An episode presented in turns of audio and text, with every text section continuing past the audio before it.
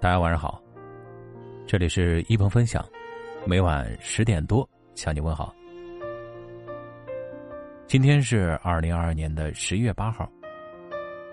故事呢，要从今年的中秋节讲起。啊，中秋节这一天啊，我在我的微博后台看到一个孩子给我写的信啊，这个这篇文章中的我不是我，是马爷马未都啊。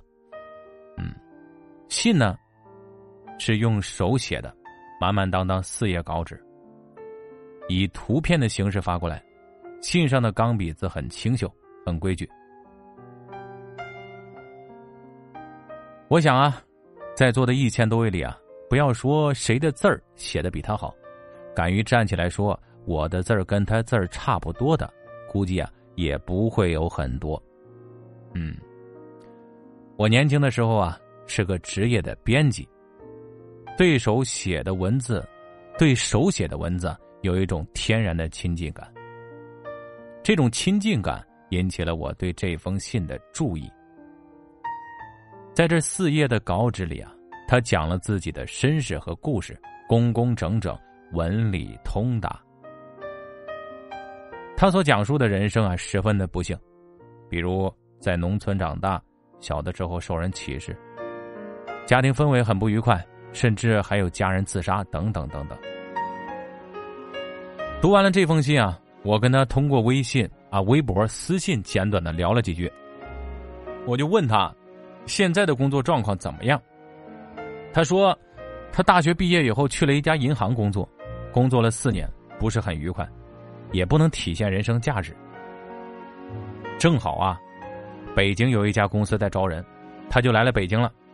来了以后觉得上当受骗了，因为啊，那个是一个小额贷的公司，基本上是靠骗人为生吧。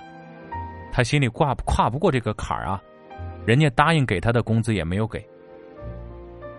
他实在是很郁闷的时候，就给我写了这封信。但从信的文字表达上看不出他的郁闷，思路很清晰，所以啊。我跟他的沟通也保持着适度和理性。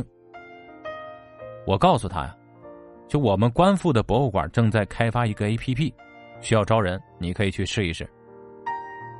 几天之后呢，他告诉我他试了，他觉得那些岗位都不大适合。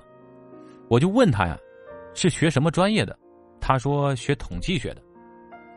我说开发 A P P 正好需要一个学统计的人，你愿不愿意尝试啊？他说：“我虽然是学统计的，但是我觉得我没能力去适应他，我可能做不了这份工作。”然后很礼貌的说：“谢谢马老师，这事儿就过去了。”这一个多月以后啊，还是微博的后台，我就收到他发来的一条信息，内容是：“私人已逝，谢谢你在他人生的最后时刻给他的安慰。”当时我的心忽悠一下就沉到了底儿了。我急切的通过所有可能的途径，希望跟他的家人取得联系，但是都没能联系上。然后他的微博就永久的关闭了，内容全部被清空了。我们每个人的一生，在生理上、心理上，或者周围的环境上，肯定会遇到坎儿。每个人的内心当中的坎坷，一定是靠自己去战胜的，无论别人怎么帮你。你都需要自己先迈过这条坎儿。这个孩子啊，仅凭这一手好字，都会有无尽的价值。我当时还想，正需要这样一个靠手写做一些抄录工作的人，因为我们有很多的信件，手写就比电脑打印显得更加的亲切。但是没想到啊，他不在意自己有这样的一个本事。如果我今天还有机会跟他沟通，一定要告诉他。我们读过那么多先贤的书，读过那么多的诗词，啊，李白就说过：“天生我材必有用啊，对吧？”在今天这个社会当中啊，我们一定是有用途的，不可能没用途。世界需要我们每一个人，更不要说你又接受了很好的教育，小学、中学各六年，大学四年。一个人完成十六年的教育，时间是非常漫长的。走了这么远的路来到这里，你至少要学会直面人生的困难吧。如果你能够跨过这道坎儿，你的世界一定会更开阔。所以说，所以古人说：“自知者英，自胜者雄。”英雄这个词儿啊，就是这么来的。我们每个人都要做生活中的英雄。很多年轻人跟我聊天说：“马老师啊，你这里也好，那里也好。”我说啊，我跟你比。没有一点好。年轻就好，什么也不比年轻好。只要年轻，就还有很多的空间，对这个世界有一个交代。同时呢，世界也会给你很多的机会。你的目标可以定得高，当然也可以定得低。人生的目标目标啊，不一定是非常宏大的目标。有些目标达到的时候，你才可能愉快。而对我来说，很多目标根本达不到，但我一直在努力。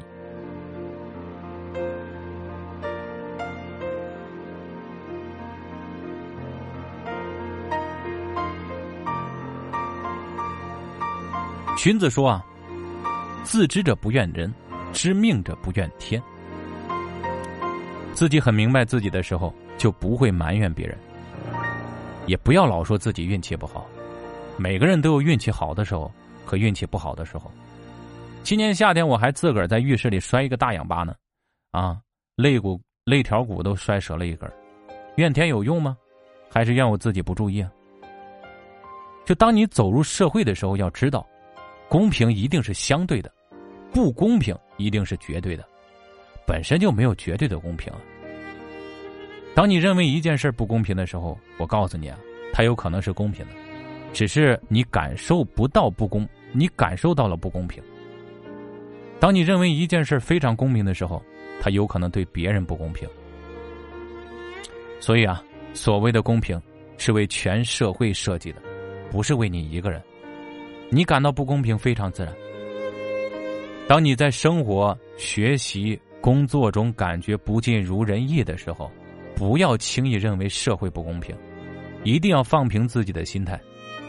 知道自己在社会整体的架构中的位置，就是一个很小的点儿，这样你的内心才能强大。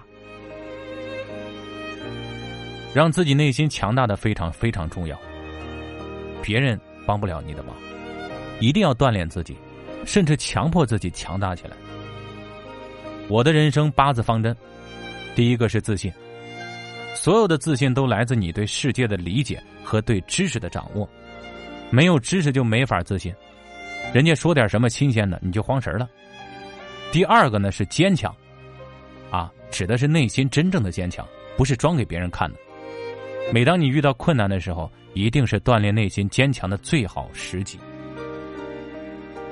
第三个是认真，要在这个世界上拥有自己的一席之地。我都不说成功啊，只是一席之地，就是做事啊一定要认真。哪怕是做一件非常小的事情，也要认认真真的善始善终，否则一定一事无成。古人的书房里经常挂一块匾，写着“慎始”二字，谨慎的一件事的开始，不要点着点火就着，人家说一个什么事儿，都没想好呢你就去了，事情开始之前一定要条理分析清了再想清楚了再去。古人又喜欢挂一块匾，写着“慎终”，就是做事有始有终，开始的谨慎要延续到最终，直到把事情做成。古人还喜欢说“慎独”，独处时要谨慎。一件事对与不对，做与不做，不必面对他人的评判，只去面对自己的良知，要对自己的内心有严格的要求。第四个呢是宽容，认真是对自己的，宽容是对社会、对世界、对他人的。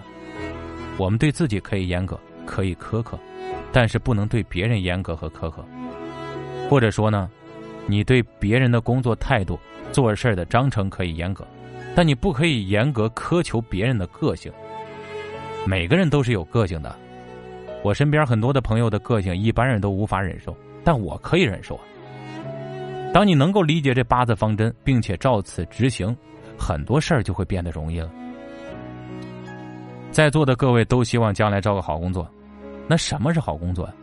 活少钱多，那准是好工作了。这个想法没错，只是比较难找。我常说啊，人生的第一目标就是趋利，只要不违反道德和法律。司马迁说过：“天下熙熙，皆为利来；天下攘攘，皆为利往。”只有趋到了相应的利，才能在社会上有尊严的活着。现在呢，有一个特别流行的词汇叫“财务自由”，每个人都希望这种自由能尽快的到来。可惜有的时候老天不给你机会。苏洵说过：“利之所在，天下趋之。”就是这个意思。一个人想要的利啊，全天下人都想要，所以啊，趋利有一个重要的前提：法律和道德。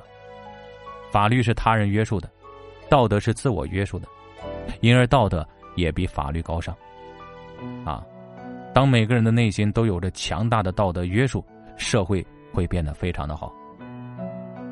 人生第一个阶段呢是趋利，第二个阶段则是趋名。当你在社会上历练了一段时间，工作已经比较自如了，就开始注重社会对你的评判。所谓趋名，不是追逐名声，变成明星，到哪都有人找你合影，而是注重名誉。这两个阶段都走过以后，就进入了第三个阶段，叫趋静，就是期望内心是安静的。这个内心呢是一个非常复杂的问题，何为内心安静？我自己有些时候啊，长时间的心如止水，也有些时候会变得非常的激动。比如此时此刻，我站在台上就多少有点激动。我平时说话不是这样的，否则就会显得讨厌了。就当我们走过这三个阶段，就应该理解了自己的人生价值所在。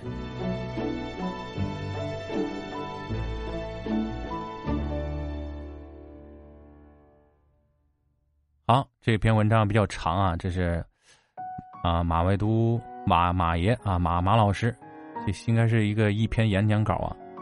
后面我就不分享了啊，回头我们可以做两期分享啊。就最后啊，最后他说到啊，就是。啊，说到什么呢？说我们呢是一代一代的过客，就是历史是一场巨大的轮回。啊，他说我做博物馆叫观复博物馆，观复二字呢取自老子《道德经》的第十六章，万物并作，无以观复。它是站在宇宙空间的一个视角。万物指的是什么呢？也就是所有的事物。不管是人、动物还是植物，都在成长和变化，这是一个不可逆反的规律啊！我们每个人从生下来的那一天，就奔向你的终极目标——死亡。而我看着万物轮回，人生百年转瞬即逝，最终当你驾鹤西归之时，总得回头看看。这一生虽然有遗憾，但是无悔；虽然有不足，但是无愧。虽然有缺失，但是无碍；虽然千言万语道不尽，但是喜怒哀乐尽一生，这就足以了。好了，感谢大家的收听，我们今天的分享就这么多，晚安。